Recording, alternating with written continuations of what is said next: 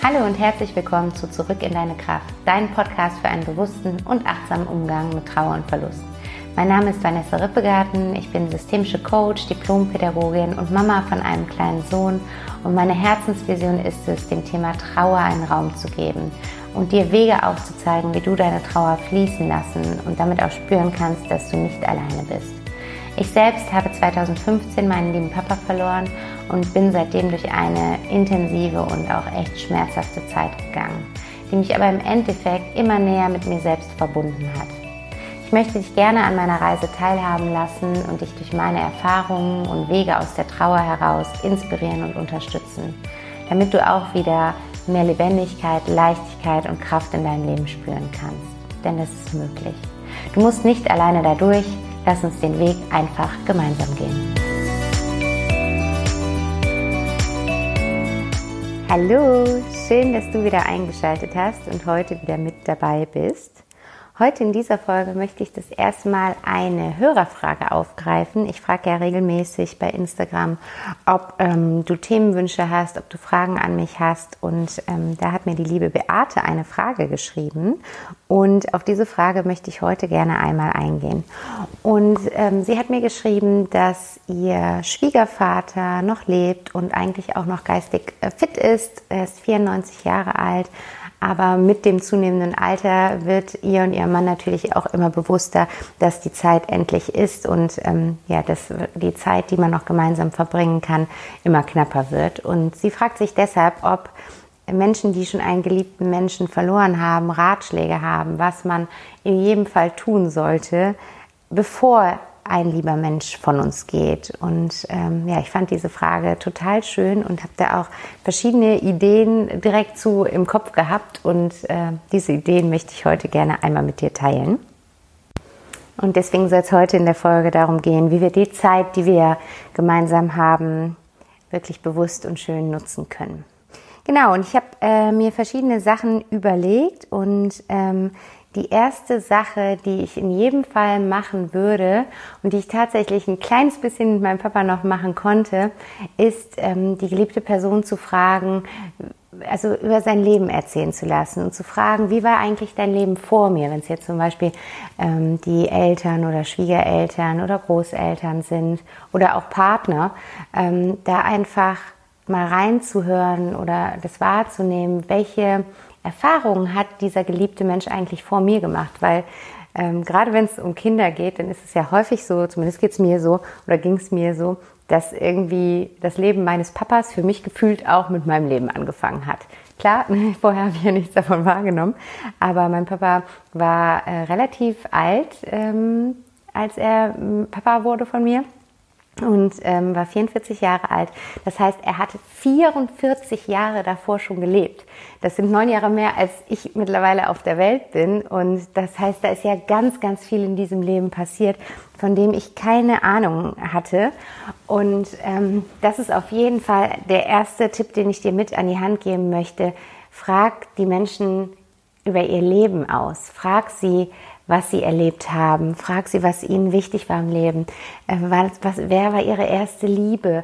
Wie ähm, waren sie in der Schule? Wie hat es ihnen gefallen, zur Schule zu gehen? Welche Träume hatten sie als Kind und Jugendliche? Warum haben sie sich für ihren Beruf entschieden? Ähm, warum haben sie sich in ihre Frau oder ihren Mann verliebt? Was haben sie gedacht, als ähm, sie wussten, dass sie Eltern werden? Ähm, wenn sie berufliche neue Wege eingeschlagen haben, was hat sie dazu geführt? Ähm, wer waren ihre wichtigsten Wegbegleiter? Wer waren die wichtigsten Freunde? Gab es Freunde, die heute gar nicht mehr in ihrem Leben sind? Ähm, also einfach so in alle Lebensbereiche mal reinfühlen und ähm, natürlich nur so viel, wie die Person dir preisgeben möchte. Aber hör da auf jeden Fall äh, hin und sei da offen, sei da einfach ein Zuhörer, der ähm, der Person den Raum dafür gibt, von dem eigenen Leben zu erzählen. Und ähm, wirklich so, als würdest du dir vorstellen, ähm, dass er oder sie aus seinem Buch des Lebens liest und von vorne, von Kindheit an erzählt, wie war die Kindheit, wie waren die Eltern? Und da so durch sein Leben geht und in alle Bereiche reingeht, in Familie, Beruf, äh, Freundschaft, Partnerschaft, Gesundheit, ähm, Spiritualität, Engagement, vielleicht weißt du gar nicht, vielleicht hat sich die Person ehrenamtlich engagiert, ähm, Dinge, von denen du einfach ja bisher nichts wusstest. Und hör da auf jeden Fall nach, geh da mit offenem Herzen hin und frag einfach nach und lass dir das erzählen, was die Person erzählen möchte. Das ähm, hat mein Papa irgendwie von sich aus gemacht. Das habe ich, glaube ich, schon mal in der Folge erzählt, dass er an dem Tag vor seinem Tod ziemlich aufgelebt ist. Und da hat er mir von seinen Reisen erzählt, die er mit einem Freund vor meiner Zeit gemacht hat. Und ähm, ja, mit mir so die Erinnerungen aus dieser Zeit geteilt. Und das war einfach total schön, weil das war eine Facette von meinem Vater, die ich noch überhaupt nicht kannte. Heute denke ich mir, schade, du hättest viel früher und viel mehr nachfragen sollen, weil natürlich gibt es nach wie vor viele Dinge, ähm, die, die unerzählt geblieben sind. Aber ähm, nichtsdestotrotz weiß ich jetzt schon mal ein paar Details. Und falls du jetzt denkst, das hätte ich auch gerne gemacht, aber jetzt ist die Person bereits äh, verstorben, dann kann ich dir auch empfehlen, sprich mit anderen Menschen aus seinem oder ihrem Leben. Sprich, wenn, wenn noch ähm, Geschwister von der geliebten verstorbenen Person da sind, wenn noch Eltern davon da sind, wenn Freunde da sind, lass dir von, von dem Umfeld deines geliebten verstorbenen Menschen erzählen. Wer war eigentlich dieser Mensch außer die Rolle, die ich von ihm kannte, wenn es jetzt die Eltern sind, ne? außer Papa, wer war er noch außer Partner, wer war er noch außer Opa oder Oma, außer Schwiegervater, wer war diese Person noch? Also da kannst du dich dann auch mit anderen verbinden, weil jeder ähm, hat ja unterschiedliche Erinnerungen an die geliebte verstorbene Person und so könnt ihr eure Erinnerungen miteinander teilen. Genau, also das ist der erste Punkt, den ich dir auf jeden Fall mitgeben möchte. Äh, frag deinen Schwiegerpapa, was, wie sein Leben war, was er alles erlebt hat und was er mit dir teilen möchte. Ach so, und was ich dazu noch sagen will, es gibt auch so Bücher ähm, dazu, ich die heißen so ähm, Opa, erzähl mal oder in die Richtung. Äh, die sind auch richtig schön, wenn derjenige dazu offen ist oder bereit ist und gerne schreibt, da einfach nochmal ein paar Facetten aus seinem Leben runterzuschreiben, dann kann man das auch total schön weitergeben, auch an die eigenen Kinder dann ihren Opa nochmal besser kennenzulernen oder sogar an die Enkel, um ihren Uropa kennenzulernen. Also das finde ich ist auch eine total schöne Möglichkeit. Und das Zweite, was ich in jedem Fall machen würde, ich würde die Person fragen, was sie seinem Ich empfehlen würde, dass so alt ist wie ich jetzt. Also ich, ich würde meinen Vater jetzt fragen, was würdest du deinem 35-jährigen Ich empfehlen? Weil ähm, wir häufig ja so in unserem Tunnel, in unserer Zeit gefangen sind, ne, wie jetzt. Das heißt, gefangen ist auch schön, aber wie jetzt, ich bin gerade Mama geworden, ganz viele Freundinnen um mich herum sind gerade Mama geworden und dann ist das natürlich so das Fokusthema, was gerade in meinem Leben ist. Und so haben wir immer so Facetten in unserem Leben, sei es Schule, sei es Abschlüsse, Studium, wo wir auf was hinarbeiten, Job, Karriere, wo wir die Karriereleiter raufsteigen wollen, ähm, dann eben Familie.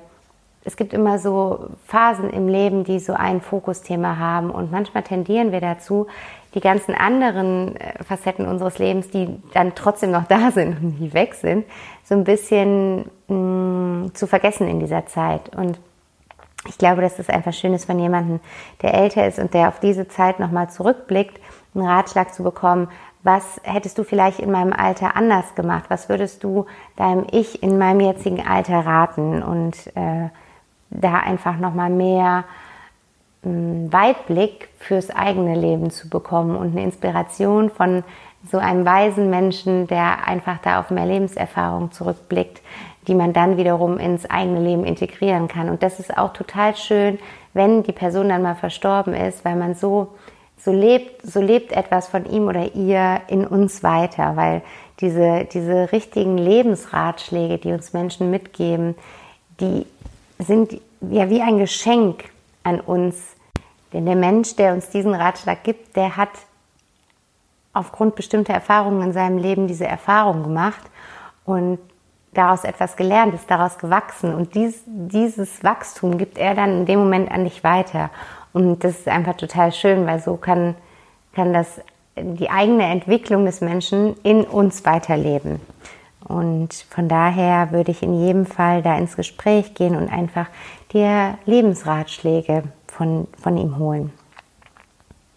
Und das kannst du auch verbinden mit der, dem dritten Tipp, den ich äh, für dich habe. Das ist, sie oder ihn zu fragen, was wünscht er oder sie sich eigentlich für dich? Weil das ist etwas, was uns unglaublich helfen kann, wenn wir dann irgendwann die Person verabschiedet haben. Einfach zu wissen, es einmal ausgesprochen gehört zu haben. Was ist eigentlich das, was sie oder er sich für mich wünscht? Da, da, wir können dann sonst immer nur mutmaßen. Natürlich denken wir immer, sie möchten, dass wir glücklich sind und das wird auch ganz bestimmt so sein. Aber vielleicht hat die Person noch mal einen viel detaillierteren Wunsch für dich, einen viel fundierteren Blick auf dich, etwas, vielleicht kann sie oder er etwas in dir sehen, was du selber gar nicht sehen kannst. Und nachher ist irgendwann die Chance ausgeblieben, dir das mitzuteilen und dir dadurch auch nochmal eine neue Wegrichtung aufzuzeigen, wo du dann selber überlegen kannst, ob du die gehen möchtest oder nicht. Aber oft ist es ja so, dass Menschen, die wir lieben, die uns sehr nahe stehen, ein viel ganzheitlicheres Bild von uns haben, als wir das von uns selber in der Situation haben können. Und da einfach nochmal nachzufragen, was wünschst du dir für mich? Was wünschst du dir für mein Leben?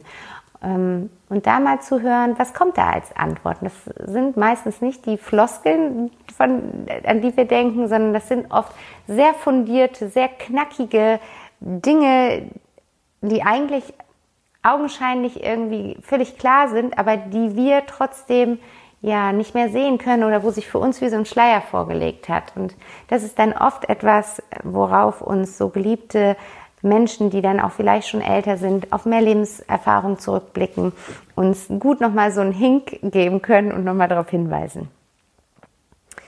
Dann ähm, würde ich das, ja, habe ich sehr bereut, also das heißt sehr bereut, aber ich hätte es im Nachhinein unglaublich gerne gemacht. Ich würde nochmal gemeinsam verreisen. Ich, ähm, mein Papa, der hat es geliebt, nach Holland zu fahren. Wir haben dort einen Caravan und ähm, er ist über 20 Jahre dorthin gefahren und es ist irgendwie so sein Seelenort gewesen und er hat es geliebt, dort zu sein. Und in, kind, in der Kindheit und frühen Jugend waren wir eben dauernd mit da. Wir waren in allen Ferien, Osterferien, Sommerferien, Herbstferien, sind wir immer nach Holland gemeinsam gefahren und haben da dann teilweise auch viele Wochen zusammen verbracht und mein Vater war da immer unglaublich glücklich. Auch jetzt, wenn ich meditiere und meinen Papa sehe, dann sehe ich ihn immer dort in unserem Garten in Holland auf seiner Bank sitzen.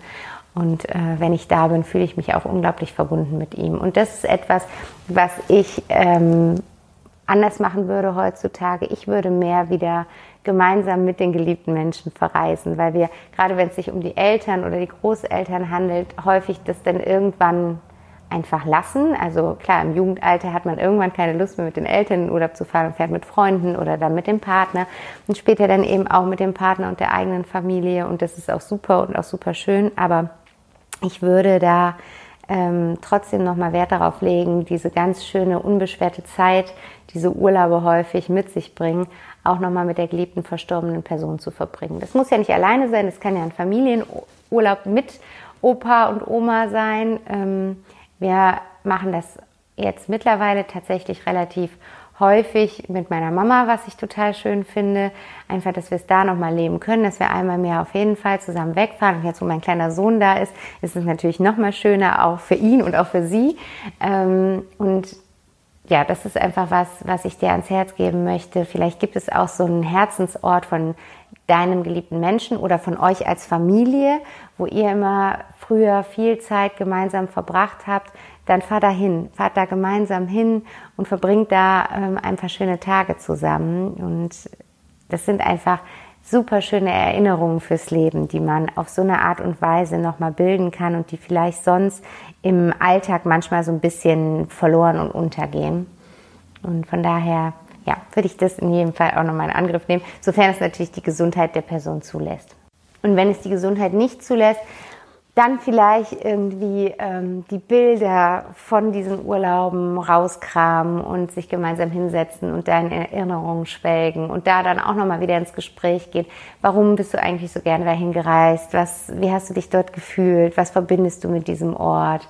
Also da einfach auch wieder die Person erzählen lassen. Also ich glaube, dass es grundsätzlich in allen Fragen, die wir stellen können oder in allem, was wir gemeinsam noch tun können in unserem Leben, geht es hauptsächlich darum, dass wir unser Leben ja nicht ohne Grund leben. Und ich glaube, das Wichtigste, was wir auch unseren geliebten Menschen vor dem Tod mitgeben können, ist genau das. Du warst nicht ohne Grund hier. Du hast einen Fußabdruck hier hinterlassen äh, für mein Leben, für das Leben von vielen anderen Menschen. Und dafür sind wir dir unglaublich dankbar. Und diesen Raum zu öffnen und unseren geliebten Menschen zu zeigen, indem du mir von deinem Leben erzählst, kann ich mein Leben besser gestalten, anders gestalten, neu ausrichten, mich an dir orientieren, mich von dir inspirieren lassen. Und dafür bin ich dir dankbar.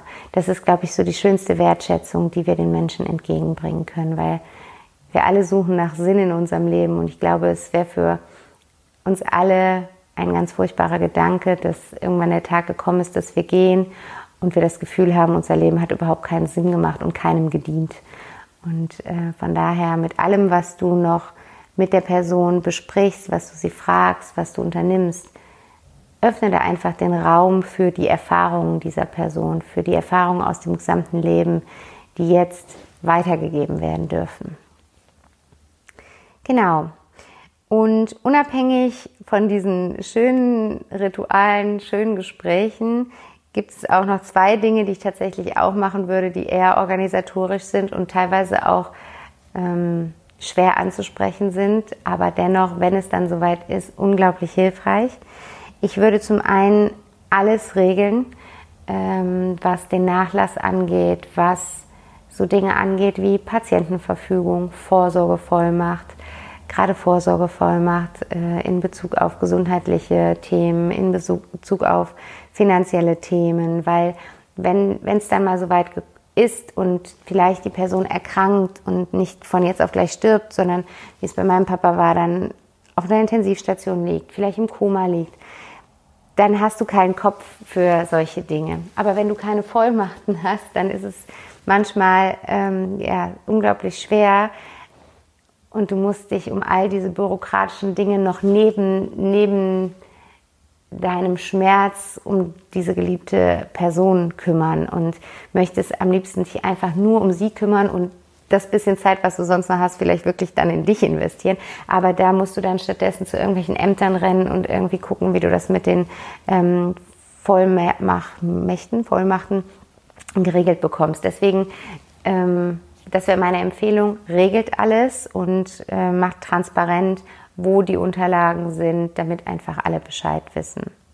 Und ich würde auch, wenn es dann wirklich sich abzeichnet und klar ist, dass die Person ja, in naher Zukunft stirbt oder auch bei, bei den Eltern würde ich es grundsätzlich machen, ähm, weil wenn der Lauf der Dinge so, ich sag mal, der Normalität in Anführungsstrichen, weil was ist schon normal, aber entspricht, dann gehen die Eltern vor uns und ich würde mit ihnen darüber sprechen, wie sie sich ihre Beerdigung vorstellen, was sie sich für ihre Beerdigung wünschen. Das habe ich auch schon in der letzten Folge in einem anderen Zusammenhang gesagt. Das kann so erleichternd für die Hinterbliebenen sein, wenn man weiß, äh, was sich die verstorbene Person gewünscht hätte, in welchem Rahmen die Beerdigung stattfinden sollte, ob es eine Urnen- oder Erdbestattung ist, ob es in der Kirche stattfindet oder ein freier Redner da sein soll. Also wirklich, ob es großer Rahmen, kleiner Rahmen, in alle Richtungen einfach mal durchsprechen. Und ähm, dann ist auch das etwas, was dich dann in dieser, in dieser Anfangszeit der Trauer nicht so stark belastet, sondern was einfach wie so eine, äh, ja, wie, wie, so ein, wie soll ich sagen, wie so ein Leitfaden, Leitfaden ist Quatsch, aber du hast einfach eine, eine Liste im Kopf, wo du weißt, wenn ich das so mache, dann werde ich ihm oder ihr gerecht und ich weiß, dass ich damit ja seinen oder ihren Wünschen entsprechend handle. Und deswegen würde ich da Allmut zusammennehmen und auch dieses Thema in jedem Fall einmal ansprechen. Und den letzten Tipp, den ich dir mitgeben möchte, ist, dass du auch von dir redest und dass du alles, was du deinem geliebten Menschen sagen möchtest, sagst. Weil so oft reden wir nicht über unsere Gefühle, so oft reden wir nicht über unsere Gedanken. Wir sagen selten Danke. Wir sagen selten, was wir von der anderen Person gelernt haben, wie wir uns durch die andere Person weiterentwickeln konnten. Also da lassen wir oft ganz diese Lücke einfach oft bestehen und es ist so schade und es ist so was Schönes, was wir unseren geliebten Menschen mitgeben können. Von daher geh auch du da in die Kommunikation und erzähl von dir, wofür bist du deinem geliebten Menschen dankbar?